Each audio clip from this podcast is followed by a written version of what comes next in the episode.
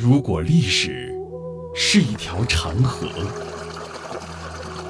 在这里，你能听到它的声音。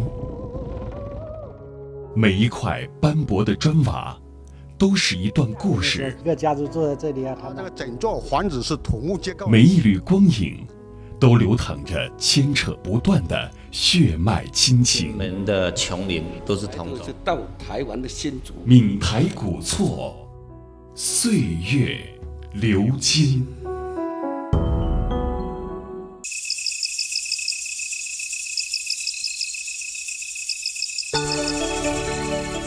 马祖就像是一串散落在闽江外海的珍珠，地理上的特殊性注定了它神秘的风情。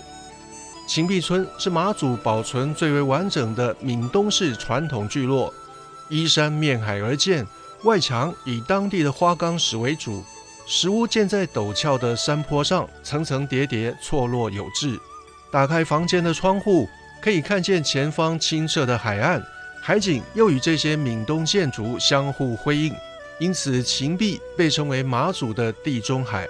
秦壁最早在明朝时就已经有人居住，两百多年前，福建长乐的居民渡海迁居到这里，就地取材盖出一间间遮风避雨的栖身之所，也奠定了秦壁石屋为后人所着迷的开端。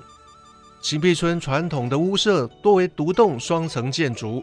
造型方方正正，远远看去好像是一枚一枚的印章。过去为了躲避海盗以及北风吹袭的关系，发展出小而高的视窗。二楼也设置了门，是因应战地逃生方便。秦壁社区发展协会王好莲说：“这一栋房子哈比较有特色的，它是整个房子算我们秦壁这边最大间的房子啊，大户人家。你看它的屋顶哈。”你看它的建造都不一样，然后还有它这边门这边哈做的这种排水鱼哈，是做的是鲨鱼，因为以前这边最大宗的渔获量收获是算是鲨鱼。陈中平宅是秦壁村最大的建筑，民间称为海盗屋，位于秦壁村高处，门牌十四号，建筑两层，平面长方形，面阔三间，进深两间带前廊，四面石墙围绕。石墙正面采用大陆青白石人字砌法，中央开门，两侧设小窗，设四个望柱，两端望柱顶为石狮，两侧与背面外墙则用马祖当地花岗岩。你看这个房子哈，建造跟我们一般的个房子都不太一样。嗯，你看第一个，它的石块比较完整大块。然后它这房子环角还有马蹄形，有没有看到向外延伸？然后这一边都是花岗岩，我们当地的花岗岩。嗯，那这一个面呢，是从大陆来的青白石，这边还是花岗岩。哦，那这边开始这石材就不一样。花岗岩它比较粗，所以打起来呢没有办法那么平整，所以说它石块与石块之间接缝就比较宽，嗯啊比较粗一点。那青白石比较不一样，它比较细，食材的。部分比较细，细的话呢，它就是两块之间接缝呢，它就变成比较细腻了。这一栋豪宅哦，到底是谁的？这个是日军的一个主任派来的一个主任的官邸，是当地人，但是他是属于日本新雅院一个单位，然后司令在南竿是林义和，他是主任叫陈忠平，在这里的时间是很短暂，但是他因为这个海域嘛是东海嘛，他要手就是把这个海域的权。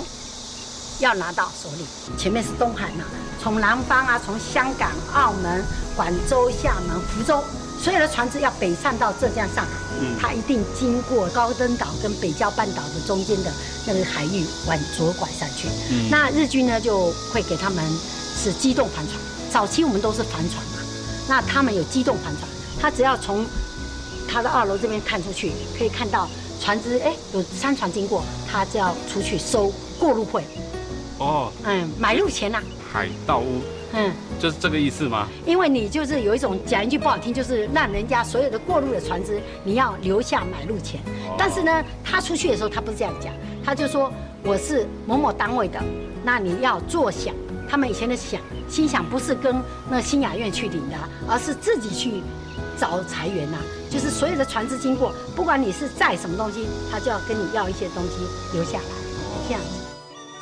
海盗屋的内部装潢采用大陆杉木，除正常的开间柱外，中开间增加一对屏风柱，中央屋架增加一前柱，楼上右侧墙设有夹层，俗称藏宝库。福州杉木，嗯，早期的都是从福州，因为之前这边海域都通的，嗯，所有的渔货也都是卖到福州去，嗯，所以说所有的材料也是从那边再买回来。这一个区块以前是它的地窖的区块，在在这边，就是从外面呃哪来的东西货品，它就藏在地窖里面。也有人说它是有地道，但是我们在修缮房子的时候，呃看到的是比较多的是它的墙面有一些是石头是活动的，嗯，因为是要换一些枪支啊。在二楼看出去有商船经过，它就要出去收过路费。秦壁村虽然不大，但它不是规格化的现代建筑。这里的每栋屋舍都是一件前人的手工艺品，慢慢走，用心看，总能在细微之处获得小小的惊喜。如果有人带路，你还能听见近乎乡野传奇的在地故事。那接下来就带大家一起走一圈，这个小小的情币村里面可是有很多很多的故事的哦。那既然来到秦壁呢，就一定要了解一下他们当初到底是怎么发展起来的。其实他们是来自于长乐县的陈氏家族，他们总共当时呢有五个分支，其中现在看到的这个房子呢，就是一房里这个分支他们的 key gate 啦。那他们为什么会来到秦壁？其实就是他们在沿海捕鱼的时候发现说，哦。马祖这边的渔场也太丰富了吧！所以后来呢，他们就决定举家全部都搬到了这边来。这家人呢，随着他们的人丁越来越兴旺，除了原本的大宅之外，旁边也开始扩建了。同时之间，也可以透过像他们的精致的落水口，还有上面的金瓜跟石榴装饰，知道一定是大户人家哦。云记商店也是这边的五金杂货店家之一哦。他们之前就是出海捕鱼，顺便到福州去补货，再回来拿到。这边来贩卖。不过值得一提的是，这个商标跟这个店名呢，其实是等到军人进来之后，他们有了水泥才帮他们做的。当时也才帮他们取名叫做云记商店。秦壁村以前当然不是观光用的，就是一般老百姓会住在这里，所以有很多在传统的建筑上面会看到的东西。这一片呢，就叫做照壁，也可以叫做影壁。在古代的时候呢，称之为萧墙，最主要就是在。门的对面有什么样子的功用呢？除了遮蔽阳光、阻挡强风之外呢，还会遮蔽视线。因为其实，在我们的风水里面呢，门对门的话，其实就是要来挡煞作用的。当然，还有一种比较屏风的感觉啦。那在秦壁村里面呢，最主要就是门对门，或者是门对门的墙角的地方的时候，就会有这样子的一个隐蔽喽。那在上面呢，可以看到不同的图形，有的是八卦，像这个的话就是降龙献瑞，吉祥之意。今天最后带大家来到的是秦沃咖啡，他们已经很出名了，我就不多做推荐。最主要呢是要来看看这两个鲤鱼形的落水口，最主要呢是防止这个屋顶上面的水落下来的时候会四处乱喷，所以才做了一个这样子的落水口哦。一般来说的话，比较朴素一点是方形的啦。它最主要做的就是鲤鱼形状，是取鱼跃龙门的吉祥之意。如今经过整修的老房子，外观维持古貌，室内可以成为咖啡厅或是民宿。过去不少离乡背景的马祖人，也开始慢慢移居回马祖，拿着画笔描绘出家乡风貌。离乡二十多年的曹凯志，走遍世界各地，最终找到了落叶归根的踏实感觉。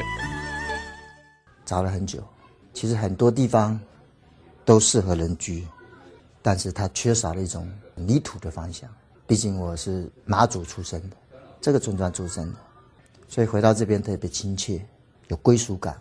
也许马祖将来会有其他的发展，但是我并不是说非常期许，说呃，他将来会一定要怎么样怎么样。小村庄、小村落其实是最适合人居的，尤其是小岛，对我们从事创作人是特别好的地方。